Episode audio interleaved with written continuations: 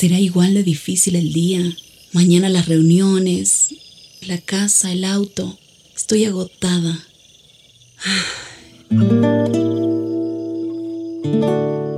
No importa cuántas cosas me hayan angustiado hoy. Me acercaré a Él porque Él tiene descanso para mi alma y mi mente. Cuando mi corazón está tranquilo, puedo escuchar su voz en quietud y confianza. Mi fortaleza está en descansar en Dios. Ven a descansar.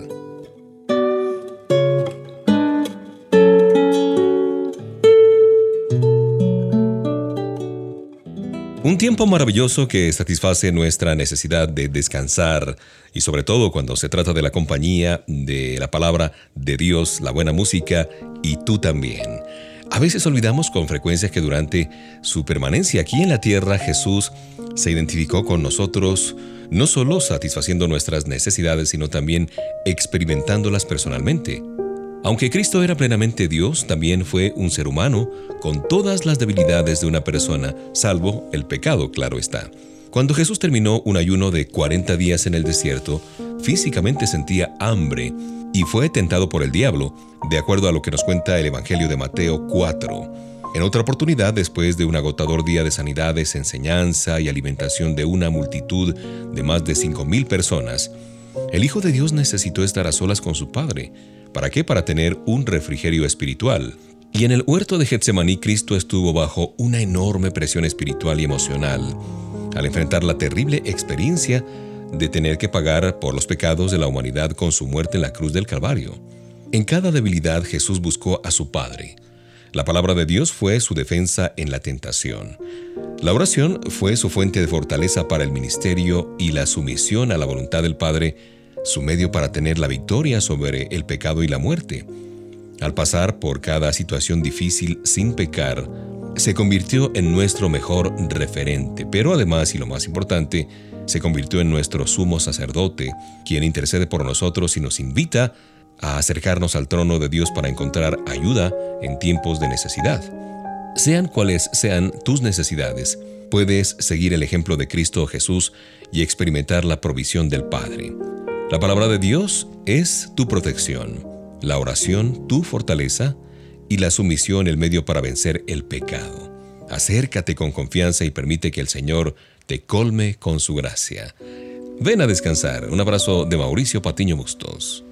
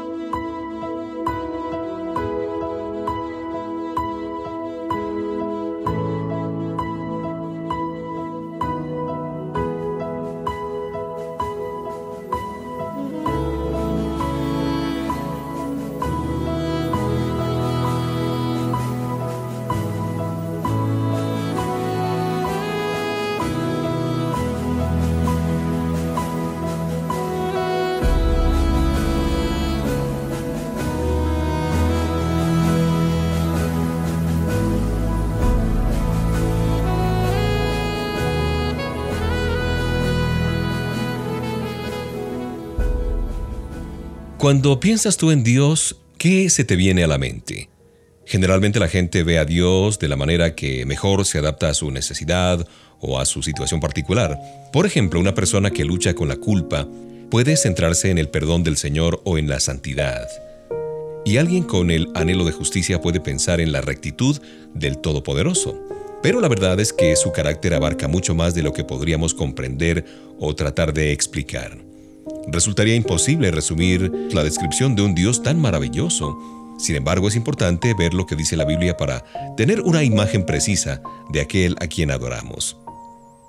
Por ejemplo, un atributo de él es la grandeza. Este pasaje de Isaías 40, versos 12 al 26, nos dice, nos habla de que Dios es mayor que la creación, ya que con su mano lo hizo todo. Él es superior a las naciones y a cualquier ídolo hecho por el mejor artesano, el mejor escultor. De hecho, está por encima del mundo y de toda la humanidad sobrepasando aún a los cielos y a todas las galaxias. Los pensamientos de nuestro Padre son mucho más grandes que los nuestros y mucho más elevados de lo que podemos entender. El Salmo 93.1 dice, Jehová reina, se vistió de magnificencia, se ciñó de poder. Pensemos en el Dios maravilloso que adoramos. Él es realmente digno de nuestra alabanza. Al captar una fracción de su grandeza, nuestra respuesta debe ser de humilde adoración. Después de todo, ¿quiénes somos nosotros para que Él quiera tener nuestra amistad, tanto así que envió a su Hijo a morir por nuestros pecados? Esa es la pregunta de todos los tiempos, frente a la grandeza de Papá Dios.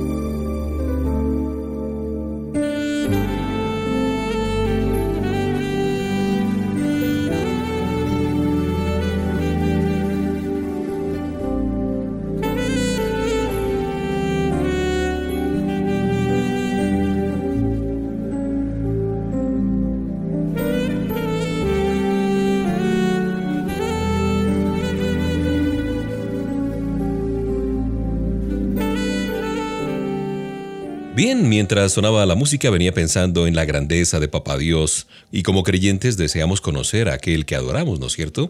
La comprensión humana es muy limitada, pero es conveniente entender lo que más podamos. Y esto nos permite tener una relación más íntima con nuestro Padre, nos ayuda a compartir nuestra fe con los demás y con esto en mente, pues recordemos algunos de los atributos del Dios Todopoderoso. Él es una persona, de acuerdo a lo que dice la palabra de Dios, por allá en Éxodo 20, versículos del 1 al 6, fuimos creados con la asombrosa capacidad de sentir, razonar y tomar decisiones, y Dios también tiene la capacidad de emocionarse. Génesis 1.26 dice que fuimos hechos a su imagen y semejanza. Así es que la Biblia menciona a menudo sus sentimientos como la ira, el amor, en fin. El Señor es espíritu. Por esto Él no tiene limitaciones, no está confinado a un cuerpo ni a un lugar y por eso podemos adorarlo en la iglesia, en la casa, mientras vamos en el auto, mientras otros están teniendo una experiencia con Él al otro lado del mundo. Además su espíritu habita en cada uno de nosotros, por lo que podemos contar con su presencia, con su dirección en todo momento mientras no permitamos, obviamente, que el pecado lo impida, eh, que contristemos al Espíritu Santo de Dios, como dice la misma Biblia. Por otro lado, Dios es eterno, ese es un gran atributo. Él siempre fue, es ahora y será por siempre. Nada existió antes que Él, ni nada durará más que Él. Dios es eterno. Nuestro Padre es inmutable. Su naturaleza y sus atributos se mantienen constantes. Sí, Dios experimenta emociones diferentes, pero la esencia de su carácter jamás muda, jamás cambia. Qué bendición, ¿no es cierto?, que nuestro Santo Padre nos haya revelado su carácter por medio de la Biblia, y qué asombroso que haya hecho posible que podamos tener una relación con Él mediante su Hijo Jesucristo. Así es que es un tiempo para alabarle por sus atributos, para que siga fortaleciendo nuestra fe y podamos a Él conocerlo mejor por medio de su palabra.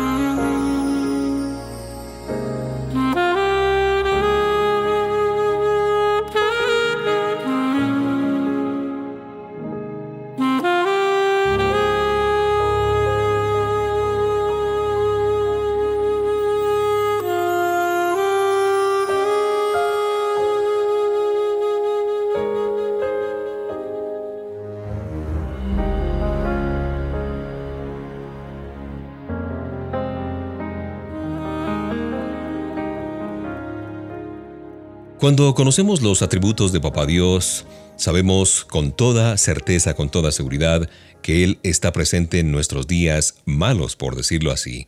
En las noticias vemos regularmente imágenes de calamidades, de guerras en nuestro mundo, y en lo personal también experimentamos tiempos difíciles. Lo mismo sucede con familiares, con amigos que enfrentan dificultades con sus hijos, la pérdida de sus empleos, rupturas matrimoniales, la pérdida de un ser querido o la enfermedad de un ser amado. Como hijos de Dios tenemos un Padre Celestial que ha prometido estar con nosotros en nuestras dificultades. Podemos confiar en Él. Dios sabe antes que nosotros lo que sucederá. Nada está oculto a sus ojos. Él ve en la oscuridad de los tiempos difíciles con tanta claridad como lo hace a la luz del día. Por medio de su Espíritu el Señor nos da el consuelo, nos da las fuerzas, la sabiduría para perseverar. La historia de José, por ejemplo, ilustra esta verdad. En estos días estoy leyendo el Génesis y deleitándome con la historia de José. Tras ser rechazado por sus hermanos y vendido como esclavo, fue acusado falsamente por la esposa de su amo y fue encarcelado. Pero en medio de ese tiempo, este joven experimentó la presencia y el favor de Dios. Yo dudo que José comprendiera los designios del Señor durante su esclavitud, su encarcelamiento y todo eso que tuvo que sufrir. Pero después, como segundo al mando después del faraón, entendió el propósito de Dios al permitir esos años tan difíciles.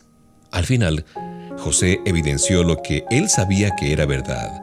Sus hermanos habían pensado hacerle daño, pero Dios usó todo su sufrimiento para llevar a feliz término su plan. Cuando los problemas te golpeen, recuerda esta verdad de Dios y cobra ánimo. El Espíritu Santo que mora en cada uno de nosotros tiene los recursos, las herramientas para darnos lo que necesitamos, prepararnos para la jornada y sostenernos con su presencia durante los días malos. Nada, absolutamente nada puede impedir que los propósitos de nuestro Señor se cumplan.